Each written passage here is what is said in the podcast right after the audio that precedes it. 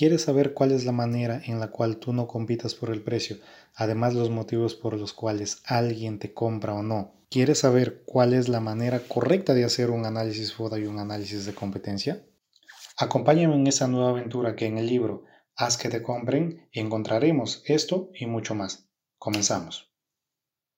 Si quieres aprender lo esencial de los libros de motivación, desarrollo personal, empresas, marketing y demás, este es el lugar correcto. Emprendamos juntos esta nueva aventura en donde las estrellas serán los libros, yo seré el mensajero y ustedes serán los que recepcionarán, aprenderán y aplicarán esto a sus vidas. De esta manera te nutrirás con lo mejor de cada uno de ellos. Consejos, métodos, técnicas serán desvelados con un único fin, que es aprender de libros. Y es que lo bueno está por venir. Un nuevo episodio, una nueva cita. Bienvenidos a Mundo Libros. 3, 2, 1, empezamos. Muy buenas a todos, un día más, una nueva historia que contar. En esta oportunidad hablaremos del libro Haz que te compren. Todas las empresas tienen problemas con los ingresos y eso creo que es más que sabido, ¿no? Ahora, esos problemas pueden ser actuales, que obviamente vienen siendo acarreados de algo que sucedió, o simple y llanamente son futuros. Es decir, va a ser eh, situaciones que nos van a pasar más adelante. El detalle de los ingresos futuros es que normalmente uno no sabe cuándo van a ser. Y es por eso que normalmente son un poco inciertos. Podemos nosotros prolongarlos y o saber una cierta estimación de cuándo van a ser, pero no sabemos exactamente cuánto es. Aquí nada más empezando el libro tenemos otro punto muy muy importante que creo que es necesario que lo, que lo tengamos muy en cuenta. ¿Qué pasa con los clientes? ¿ya? ¿Qué pasa si es que, por ejemplo, yo no tengo la cantidad de clientes óptimos? ¿no? Es decir, con los clientes que yo tengo ahora, por ejemplo, no me alcanza. Entonces, bueno, ahí básicamente nosotros tendríamos dos alternativas. La primera, creo que es la más sencilla, ¿no? Y creo que es la más intuitiva también. Es aumentar el número de clientes, ¿no? Si es que yo necesito tener más dinero, necesito más ingresos, simplemente aumentando mis clientes, pues yo este, tendré solucionado eso.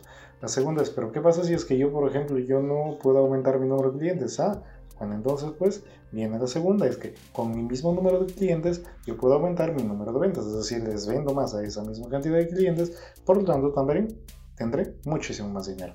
La captación de clientes en sí no aparece ni en los ingresos ni actuales ni en los futuros. Es otro detalle que debemos de tener en cuenta. Y además, hay una clave para la captación del cliente y que erradamente nosotros creemos que está en el cierre de las ventas y este no es así. Antes de hacer el cierre, antes de captar nosotros un cliente, tenemos que tener en cuenta lo siguiente. Lo primero, el posicionamiento de la empresa. Lo segundo, por ejemplo, los vendedores que tenemos. Y también tenemos que tener en cuenta el producto que vamos a vender. Entonces, si es que nosotros no, no tenemos estos elementos previos, ¿ya? Entonces es imposible que yo pueda hacer el cierre. Entonces, si es que yo no puedo hacer el cierre, entonces tampoco voy a poder obtener un cliente. Con eso no estoy diciendo que el cierre no sea de las partes más importantes, obviamente. Creo que la cereza del pastel es el cierre. Entonces, más adelante también habrá libros en los cuales hablemos de cómo hacer los cierres de una manera, de, de la manera correcta, ¿no? Hay un detalle que creo que es muy, es muy intuitivo para el común de las personas, ¿no? ¿Qué pasa si, por ejemplo, ustedes tienen un competidor, ya? Ese competidor es nuevo, recién instaura o recién coloca su tienda. Civilmente, independientemente de lo que tú vendas, lo lógico sería, mira, ¿sabes qué? Para que yo pueda desestabilizar a esa persona, bajo los precios. Entonces, normalmente las personas piensan que el bajar los precios o el competir por precios va a hacer que tú de alguna manera este, tengas más chances y eso no es así. El detalle es que el bajar los, precios ese, tiene consecuencias muy, muy, muy negativas. Y bueno, son las siguientes. La primera es que nos abre casi, casi al 100% una de las puertas hacia el desastre. Es casi seguro que así va a ser. Lo segundo es que puede ser un parche, pero ese parche es a corto plazo. O sea, tú puedes bajar tus precios, sí, pero esto no lo puedes mantener por un largo tiempo. Ser solo para que lo utilices como una medida preventiva, ¿no? Y finalmente, cuando tú compitas por precio, cuando tú bajes tu precio, tienes que tener en cuenta que esto debe ser tu último recurso. No puedes usarlo como, como una medida, medida forzosa. ¿Qué pasa si, por ejemplo, este, yo tengo ya mi producto? ¿Cuáles serían los motivos por los cuales alguien me compraría esto? Sí, entonces, bueno, el primer motivo, o cuáles son los motivos por los cuales alguien no me compraría, el primer motivo es simplemente alguien que te diga no puedo y básicamente ese no puedo implica que una de dos, o esta persona tiene un jefe el cual le ha dicho que no puede gastar muchísimo más dinero, o el segundo es que simplemente no quiere gastar más y ya está. Es decir, ellos tienen un presupuesto máximo el cual no se pueden exceder, entonces no te podrían ofrecer muchísimo más o no te podrían ofrecer lo que tú quieres por tu producto. El segundo motivo por el, por el cual este, alguien se fijaría en el precio es que simple y llanamente tu producto no es apreciado por, por esa persona. Entonces, si es que no es apreciado, te va a poner un montón de peros, ¿no? Hay productos que nosotros normalmente valoramos más que otros, ¿sí? Y somos capaces de pagar más que, más que por, por otros. Entonces, este es el detalle que también tenemos que tener en cuenta. Si es que nosotros no, no encontramos una apreciación o si es que nuestro cliente no aprecia no aprecia nuestro producto, bueno, la única motivación que va a tener para comprarnos una motivación económica. ¿Y eso qué implica? Que implica que todo será por lo más barato. Les pongo un ejemplo. Si es que ustedes van a un supermercado y quieren comprar, por ejemplo, arroz, bueno, normalmente los hombres no sabemos de eso, irás y buscarás el arroz más barato. Pero ¿qué pasa, por ejemplo, si es que tú vas a comprar ah, cerveza? Es muy probable que haya cervezas muchísimo más baratas, pero yo te aseguro que si tú tienes una marca de cerveza, la cual te gusta mucho, no te va a importar gastar eh, uno o dos centavos más respecto de una que es muchísimo, mucho más barata cuando alguien aprecia tu producto, simple y llanamente no le interesa gastar algo más. ¿Por qué? Porque sabe, sabe cuál es el valor que tiene para ella. Y finalmente, el apreciar un producto, pero no sabe distinguir entre los proveedores. ¿sí? Este, ese tercer punto también hay que tenerlo en cuenta porque hay que tener un dominio de empatía, hay que tener exposición, hay que saber persuadir y hay que saber dar a conocer los beneficios de nuestro producto. Esa es la única manera de que nosotros como proveedores nos podamos diferenciar del resto. Normalmente cuando, cuando este tipo de situaciones sucede en una empresa, lo que te sugieren tus trabajadores es bajar los precios. Vamos aquí a quedar desde ya muy claros en que el precio no es la solución. Entonces vamos a hacer un ejercicio muy sencillo. Imagínense que yo compro un producto a 50 50 dólares por poner una, moneda. Mi precio de venta es 100 dólares, por lo tanto mi margen de ganancia será 50. Ahora, imagínense que los gastos, yo solo los gastos administrativos y todo, los que tenga que hacer agua, luz, incluso fuera 50 mil dólares, ¿ya? Entonces, ¿cuántas unidades yo necesitaría para cubrir solo ese gasto? Es decir, que yo no pueda ganar nada. Básicamente yo necesitaría mil unidades. 1000 unidades por 50 de margen sería 50 mil. Ahora vamos, vamos al supuesto caso de que nosotros vamos a bajar el precio. Imagínense que yo no quiero y yo no quiero ganar 50, 50 dólares sino 40. Por lo tanto, mi margen de 50 que me costaba para 90, mi margen ya sería 40 dólares. Si es que yo igual necesito solo para cubrir mis gastos mensuales necesitaría 50 mil dólares, ¿cuántas unidades creen que, que yo voy a necesitar vender? Aproximadamente 1250 unidades. ¿Qué pasa si es que yo todavía digo, mira, es que bajo un poquitito más mi ganancia y mi, bueno, mi margen de venta ya y ya no es ni tan siquiera 40, sino es 30, es decir, lo venderé a 80. Implicaría que yo tendría que vender solo para no perder, para, no, para que no salga dinero de mi bolsillo, 1667 unidades. Es decir, con eso les estoy demostrando, con eso quiero que ustedes entiendan que mientras más yo baje mi margen, más va a ser la cantidad de unidades que yo voy a tener que vender. Entonces, implicaría que yo vaya a necesitar más personal, implicaría que yo voy a necesitar quizá este, mayor, mayor este, capacidad de transporte, implicaría que quizá yo voy a necesitar hasta incluso más almacenes. Este, esto nunca, nunca se olviden y es uno de, los, uno de los puntos que me encanta mucho de este libro. Bien, ahora pasamos al análisis DAFO o al análisis FODA, como ustedes quieran llamarlo. Pues entonces, ¿qué es, ¿qué es el análisis FODA? Que la mayoría supongo que lo conoce. Simplemente trata de ver en mi empresa cuáles son las debilidades, cuáles son las amenazas, cuáles son las fortalezas y cuáles son las oportunidades que tiene la misma, ¿no? Tanto las debilidades como las fortalezas son o tienen que ver con aspectos internos, ¿ya? Y tanto las amenazas como las oportunidades tienen que ver con aspectos externos, ¿ya? ¿A qué me refiero con, por ejemplo, en que las debilidades y las fortalezas son fenómenos o son aspectos internos? Simple y llanamente que las debilidades y las fortalezas dependen de ti, dependen de tu, de tu empresa, ¿no? Las debilidades serán inherentes a tu empresa y también las fortalezas que tenga tu empresa son inherentes a la misma, ¿no?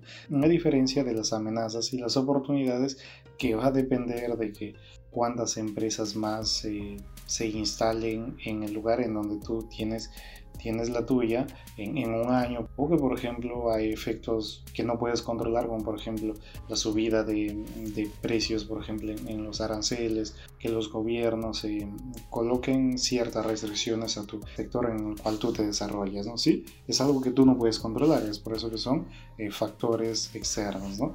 Normalmente nosotros vamos a tener dos maneras de poder potenciarnos. La primera es que nosotros nos debemos de potenciar en lo que somos malos. Entonces, si es que yo soy malo, por ejemplo, en ventas, tratar de buscar un sistema de ventas que se me haga muchísimo más fácil. ¿Para qué? Para que yo incremente el número de ventas. Y la segunda es que yo me potencie en lo que yo soy bueno. ¿Sí me dejo entender? Ahora, ustedes me dirán, por ejemplo, cuál de los dos es mejor. Tú resaltas más en lo que eres bueno tú puedes hasta multiplicar por 10 tu productividad, ¿ya? Y es algo que no, no podríamos hacer si nosotros nos enfocamos solo en rellenar lo, lo, malo. Eso es lo que nos dicen los libros. Ahora, ¿qué es lo que pienso yo? Bueno, simple y llanamente yo creo que deberíamos efectivamente de potenciar en lo que somos buenos, es decir, ponerle más, más ganas a eso, pero también deberíamos de enfocarnos en lo que no somos buenos o en lo que hacemos de manera fatal. Al nosotros en los dos aspectos, simple y llanamente bueno, nosotros vamos a mejorar mucho muchísimo más. ¿Cómo vamos a hacer el análisis FODA? Preguntas como por ejemplo, ¿cómo hacer el uso de mis fortalezas? ¿Sí? Y tomar de estas ventaja. Al tener esas, esa, esa pregunta, por ejemplo, nosotros vamos a cubrir ciertas inquietudes, ¿no?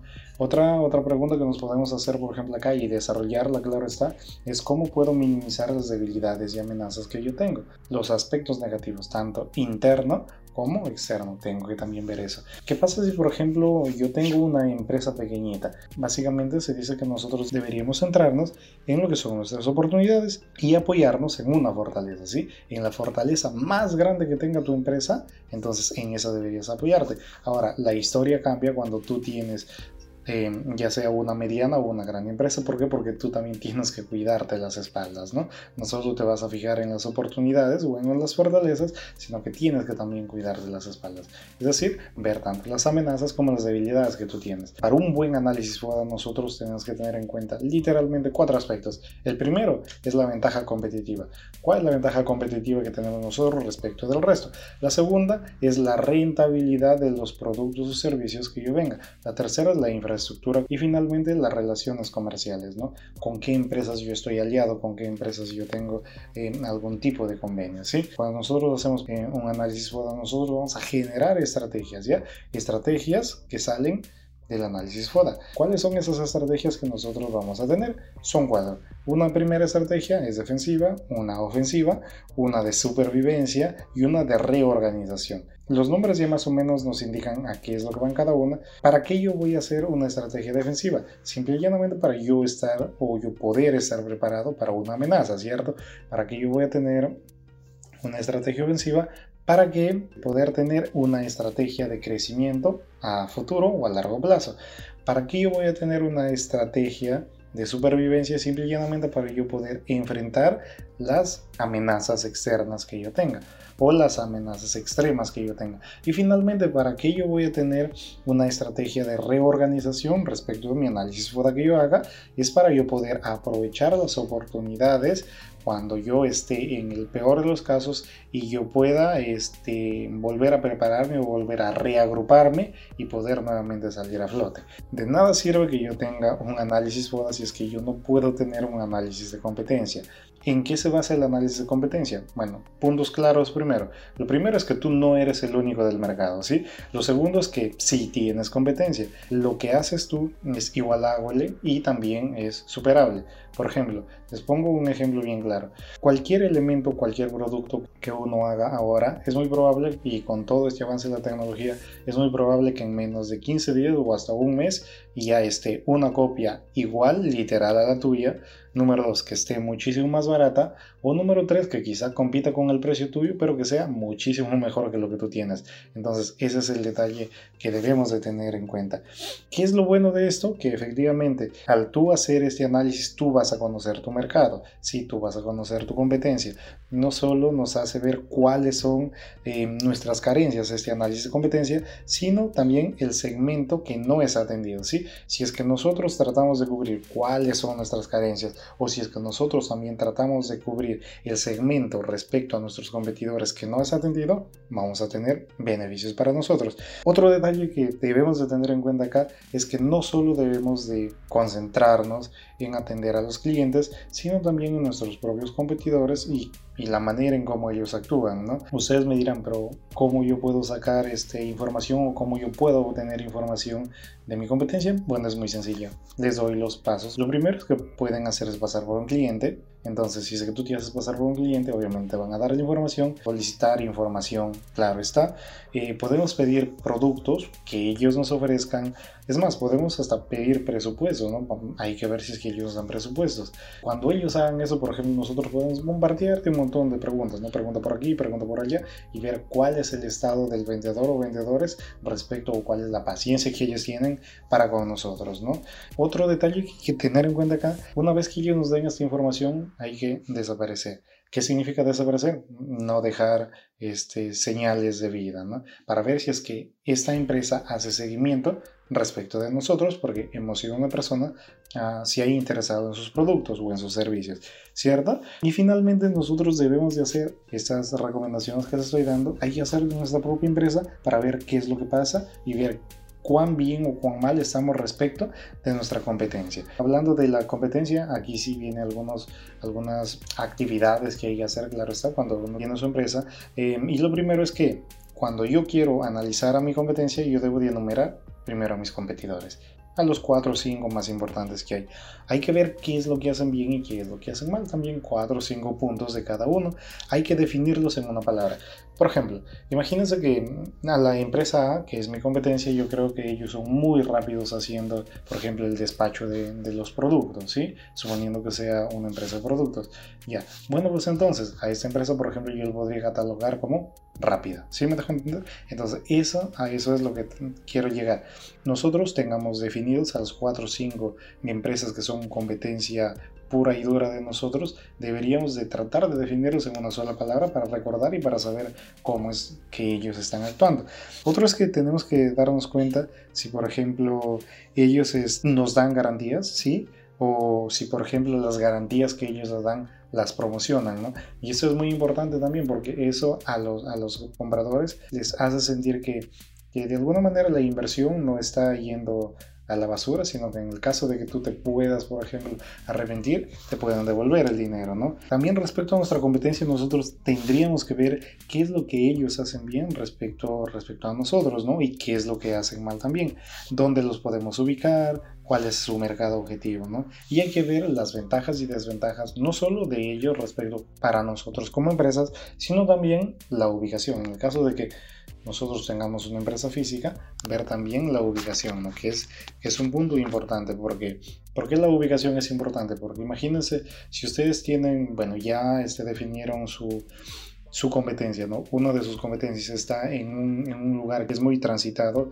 que, mucho movimiento económico y ustedes, por ejemplo, están, qué sé yo, muy alejados del, del, centro de la ciudad, es imposible que ustedes puedan competir también, ¿no? ¿Por qué? Porque literalmente toda la torta se la va a llevar esa persona. Entonces, esas son todas las características o todas las, las cuestiones que nosotros debemos de tener en cuenta respecto a nuestra competencia.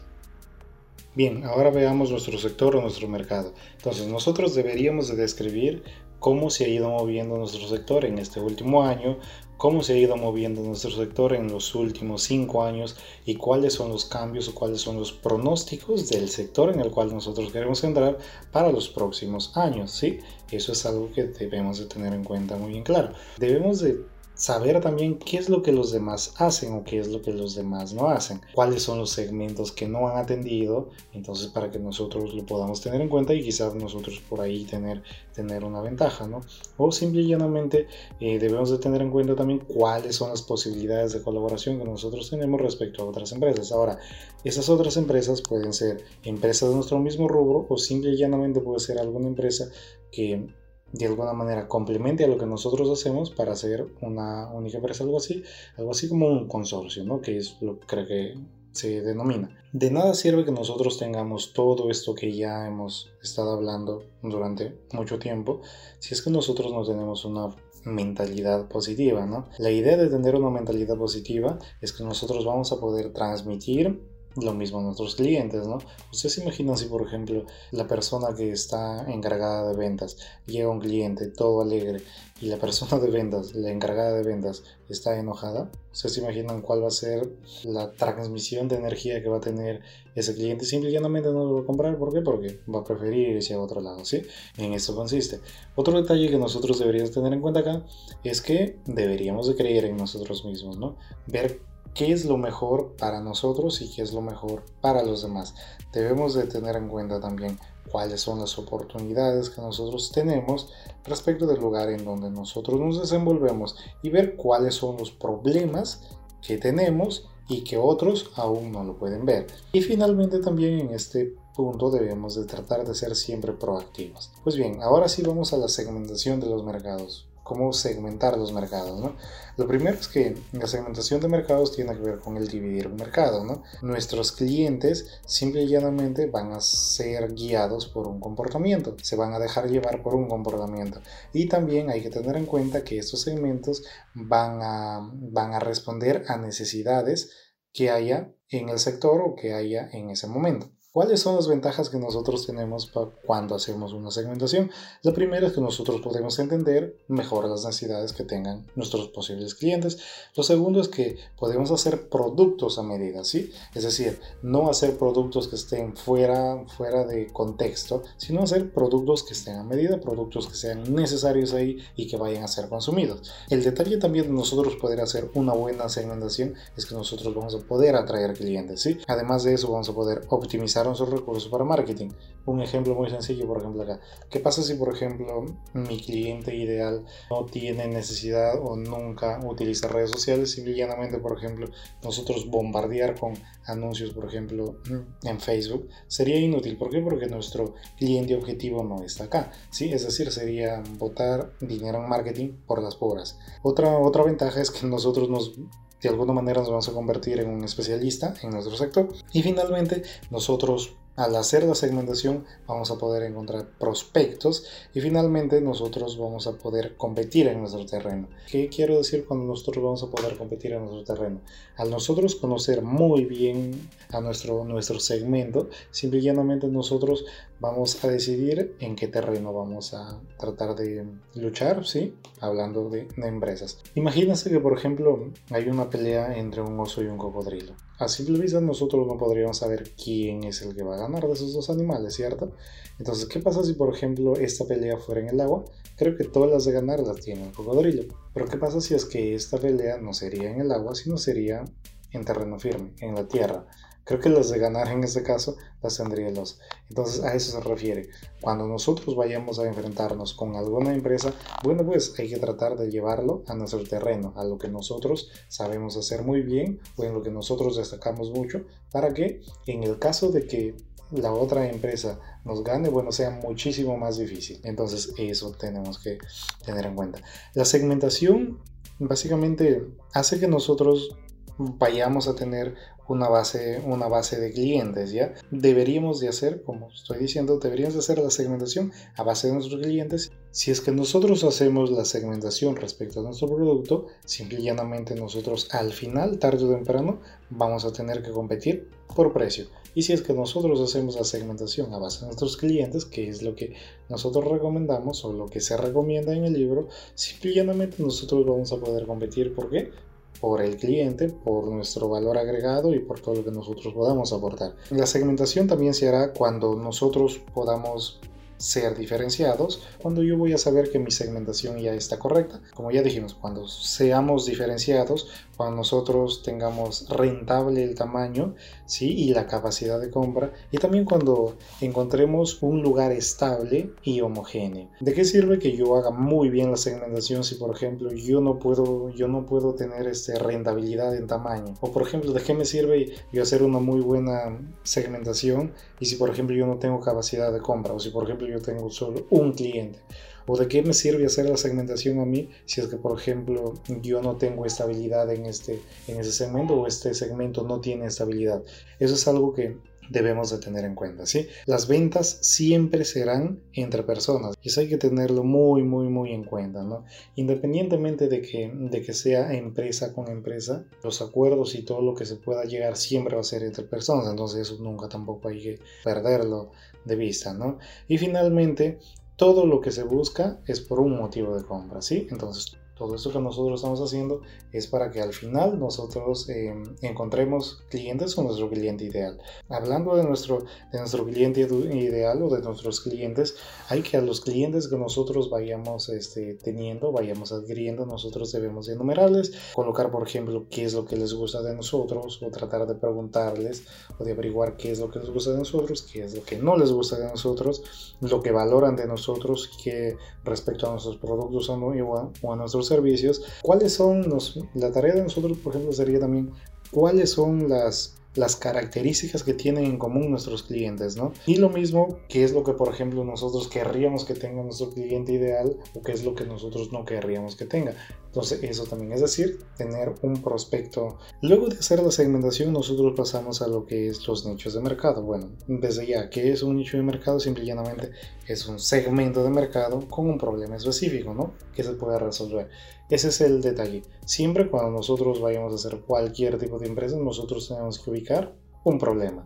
Una vez que nosotros tenemos ubicado un problema, simplemente hay que tratar de dar solución. Y siempre hay que recordar que cuando nosotros damos la solución a un problema, eso puede ser recompensable monetariamente. Siempre hay que tener en cuenta, como ya hemos visto anteriormente, que nosotros no debemos de competir por precio. Hay que tratar de cubrir las necesidades, los deseos, los caprichos. Si es que nosotros conseguimos transformar la necesidad en un deseo o en un capricho, bueno, simple y llanamente nosotros ya no vamos a competir por precio. El cliente nos pagará lo que nosotros querramos. ¿Por qué pagan los clientes? Pagan por nuevas necesidades o por nuevas experiencias, pagan por prestigio.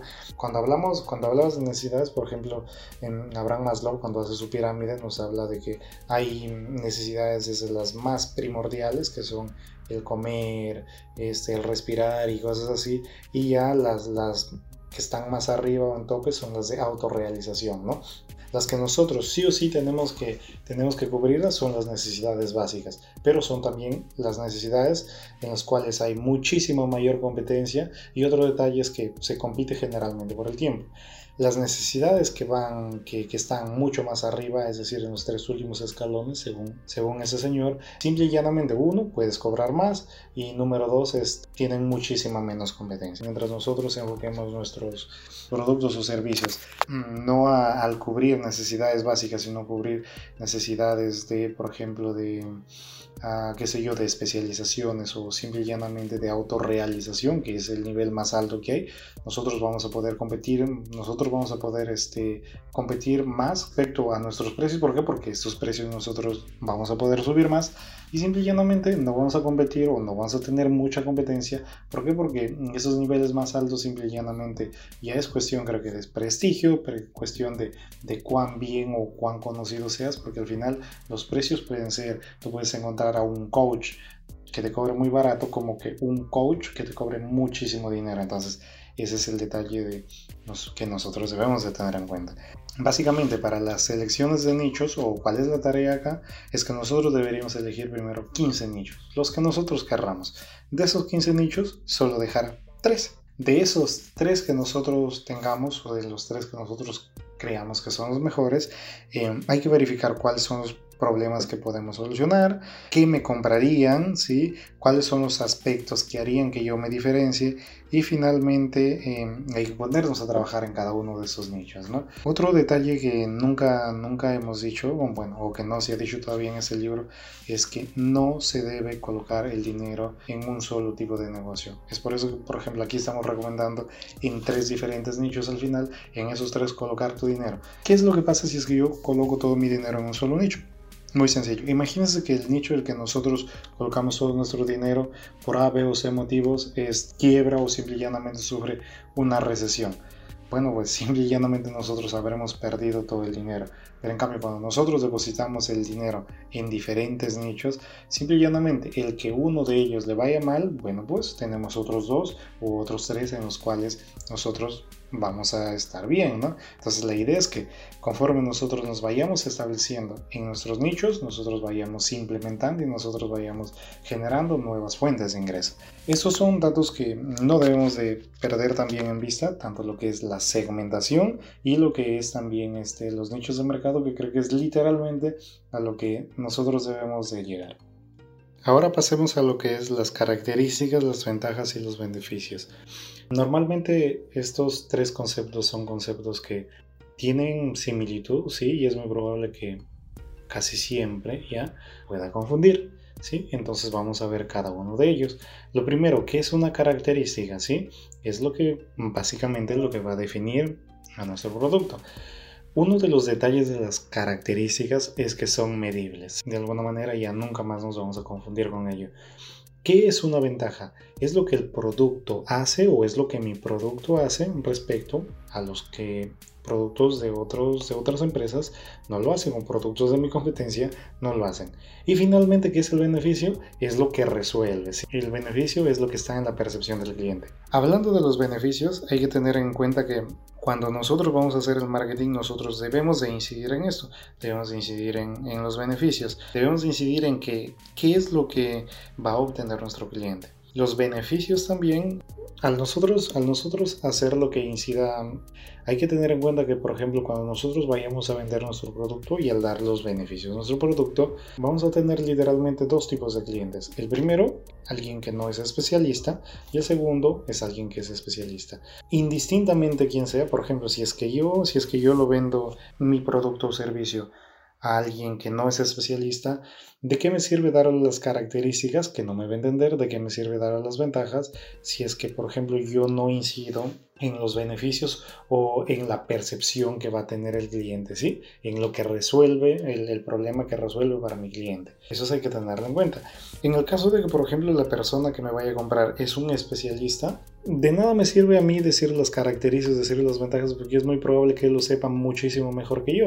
El detalle es que siempre, siempre hay que incidir en los beneficios. Es decir, en lo que qué es lo que va a resolver nuestro producto, cuál es el problema que va a resolver y en lo que hay que nos va a favorecer. Imagínense que yo, por ejemplo, voy y digo, mira, ¿saben qué? Yo soy un experto, un experto haciendo marketing, tengo 20 años de experiencia. Esa es una persona número uno. Ahora viene una persona número dos y dice, hey, mira, ¿saben qué? Muy buenas tardes, yo soy un experto en marketing, experto en ventas y es, aparte de tener 20 años de experiencia, yo tengo una gran base de datos con muchos clientes. Y viene una tercera persona y dice, hey, yo tengo 20 años de experiencia, tengo una base de datos enormes precisamente porque tengo muchísima experiencia y además, por ejemplo, podría, podría ser que muchísimas personas compren su producto que usted está vendiendo por internet y a un precio muchísimo más elevado.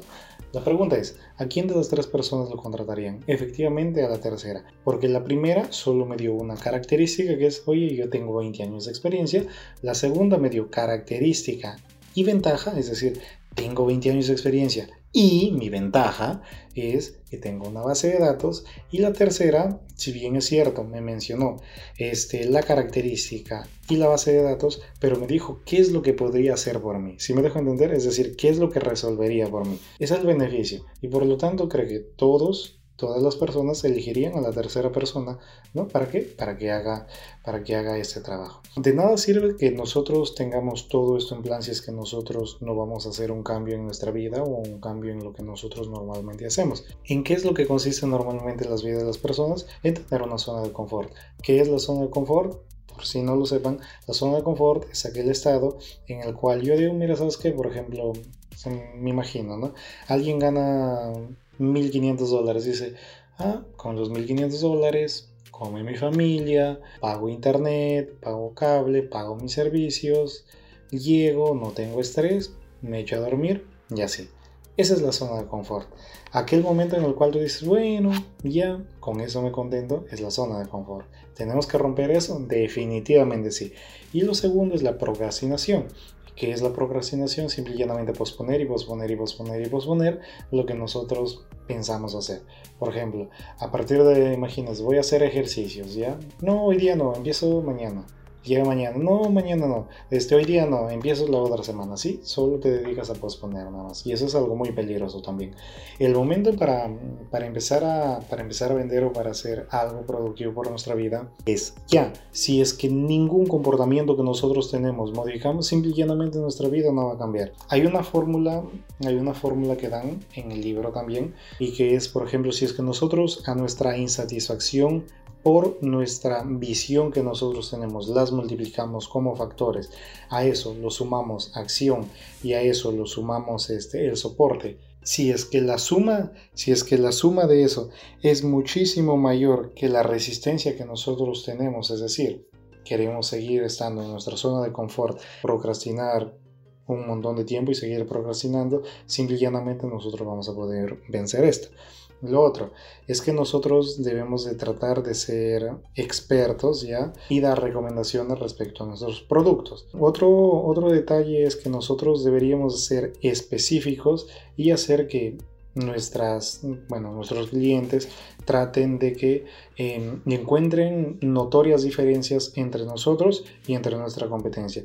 Y finalmente hay que comenzar con lo poco que tenemos, ¿sí? No hay que tratar de querer tener todos los planetas alineados para empezar a hacer algo, ¿ya? Simple y llanamente empezar con lo que tenemos, con el material que tenemos, si es que nos falta algo, bueno, empezar así. Al final, con el paso del tiempo, nosotros iremos cubriendo el resto.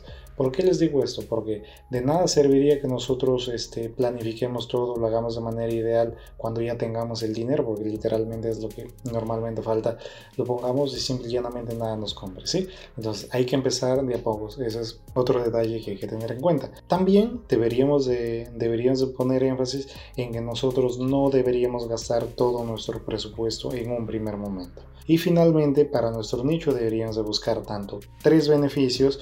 De alguna manera también hay que, hay que, hay que hacer una prospección, tener frases o tener ideas escritas y decir qué me gustaría a mí de acá a 10 años, de acá a 15 años respecto a lo que yo quiero lograr con esto. Finalmente, en la última parte, bueno, nos habla, nos habla el libro de salir a tratar de buscar, buscar clientes, ¿sí? Como ya hemos recalcado en el libro, los tratos y los contratos que nosotros vayamos a hacer van a ser entre personas, siempre van a ser entre personas, ¿no? Vamos a necesitar una base de datos también de clientes y hay que saber promocionar por todos los medios posibles para que nosotros nos podamos hacer visibles.